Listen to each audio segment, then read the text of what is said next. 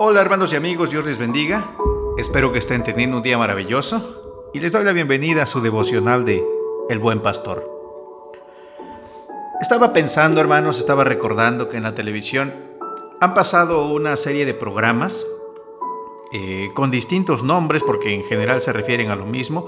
En Manos a la Obra se llama alguno o eh, Hermanos a la Obra se llama otro, sí eh, compradores compulsivos también. Y todos estos programas, hermanos, siguen una misma temática.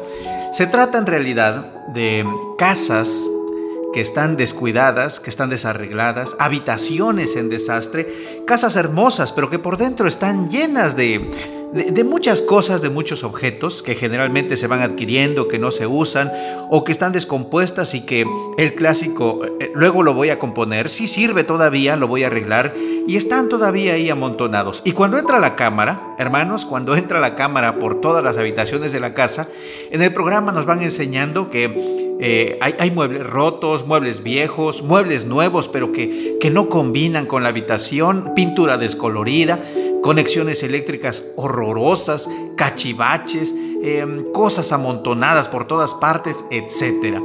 Y luego cuando se entrevista a los dueños, estos generalmente dicen, pues que le ha buscado hacer algunas mejoras a las casas, a su habitación, pero la verdad no les ha quedado bien. Y cada vez se va aumentando em, la mala imagen y en vez de estar bien va quedando peor. Así comienza el programa, así comienzan siempre los programas mostrándonos todo ese desorden.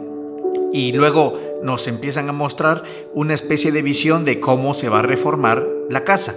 Así que después de entrevistar, entrevistar perdón, a los dueños, el diseñador, los, eh, los arquitectos, los diseñadores que trabajan en ese programa, empiezan a elaborar una especie de plan, eh, un, plano para aprovechar al máximo los espacios de la casa, las habitaciones, los espacios de cada habitación, de cada cuarto y lo van remodelando. Luego lo que pasa, hermanos, es que los productores del programa crean una especie de um, un clima de, de suspenso, sí, de eso es. Crean un suspenso, hermanos, porque van haciendo los arreglos poco a poco. Nosotros como televidentes vamos viendo los arreglos, pero los dueños de la casa no los ven porque los sacan de la casa, los llevan a otra parte y en determinado tiempo, en determinado plazo, tienen que volver a la casa. Y todo, todo se prepara para que llegado el momento conozcan cómo se arregló, cómo quedó la casa. Y todo esto va pasando, hermanos, cuando se van enseñando. Esto, esto es precisamente lo que le han llamado así, la revelación, dice así con, voz eh, de locutor de radio, la revelación. Porque es el momento en que le van a enseñar a los propietarios cómo quedó su casa, su habitación arreglada, escombrada, etc. Y por eso yo a este devocional le he llamado así, la revelación. Pues miren, cuando se devela, cuando se descubre, hermanos, cómo quedó la casa, a todos los televidentes decimos, uy, pero no solo nosotros, los dueños de la casa, los propietarios dicen, ah, y como están en, televisión eh, de Estados Unidos, son canales de Estados Unidos, dicen, oh my God, y traducido, ¿verdad? Para nosotros es, oh Dios mío, una expresión de asombro. Eso es lo que vemos en el programa. Bueno, pues fíjese que en este mundo, con este mundo, hermanos, ha pasado exactamente lo mismo. Porque con el pasar del tiempo, el mundo eh, se ha convertido en una especie de habitación descuidada. Así como lo escucha. Quizás usted me dé la razón. Porque cuando vemos las noticias, cuando vemos la televisión, cuando vemos todas estas cosas, nos enteramos si es que no lo ha visto usted por su ventana, si es que no lo ha visto en su barrio, en su colonia, en su fraccionamiento, en la ciudad en la que vive, se está volviendo esto un desorden. Hay inseguridad, hay suciedad, hay eh, taponamientos de, de coladeras, hay inundaciones, hay derrumbes, hay deforestación, hay devastación de los cerros, hay contaminación de los ríos, de los mares, etc. Esto se está desordenando. Las personas hemos saturado este mundo de objetos que no corresponden, hermanos. Somos ese mismo tipo de personas, compradores compulsivos que llenamos este mundo de cosas, que construimos cosas. Está, habría que ver, hermanos, dónde están esos lotes donde se desechan los vehículos, muchísimos vehículos viejos abandonados, también hay casas abandonadas, hay etcétera. Generamos millones, creo yo, de toneladas de basura en el mundo. ¿Y dónde van a parar? Yo creo, hermanos, que van a parar finalmente a los mares, a los ríos, y estamos destruyendo esto. También en la casa, en las casas, hermanos, como les decía, hay habitaciones que están desordenadas, pero pintura que no que no combina, descascarada, eh, instalaciones eléctricas malas, etc. Eso lo hemos hecho también nosotros al planeta. No combina lo que estamos haciendo, hermanos, no combina. Eh, nuestras construcciones no son amigables con el medio ambiente, hemos pavimentado calles y no se puede absorber el agua. Luego nos quejamos de que los pozos, las norias no tienen suficiente agua. Pues nosotros hemos creado esto de que el agua no se absorba en el subsuelo, que los árboles no atraigan suficiente agua, etc. Le estamos haciendo al mundo exactamente lo que esas personas les hacen a sus casas, a sus habitaciones.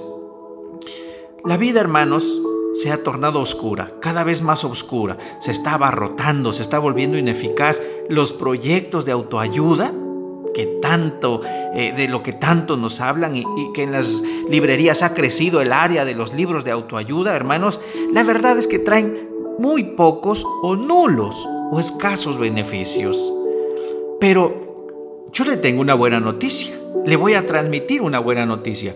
Fíjese que la Biblia, la Biblia nos habla de un diseño divino que muestra la mejor manera de vivir. Y Dios también ha generado suspenso, hermanos.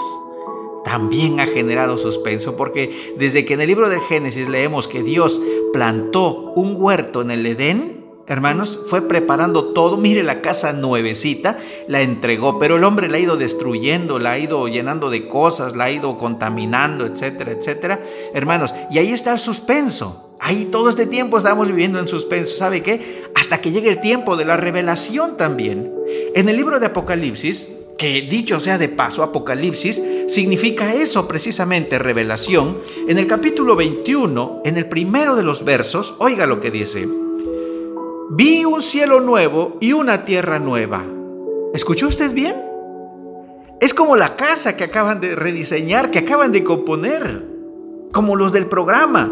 Ahora Juan, el que tiene esta visión, el que escribe el libro del Apocalipsis, dice, yo Juan vi un cielo nuevo y una tierra nueva porque el primer cielo y la primera tierra pasaron.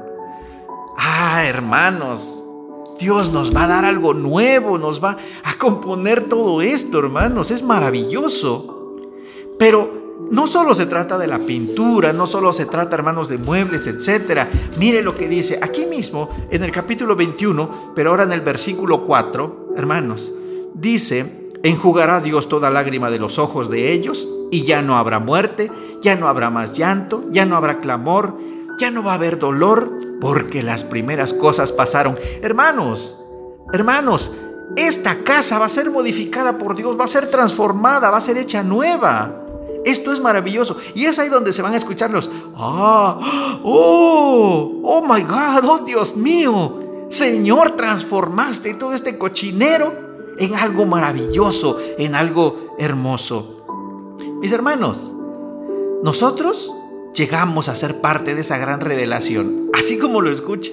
Nosotros somos los que estamos anunciando que se va a dar esa revelación, que va a suceder ese cambio. ¿Sí?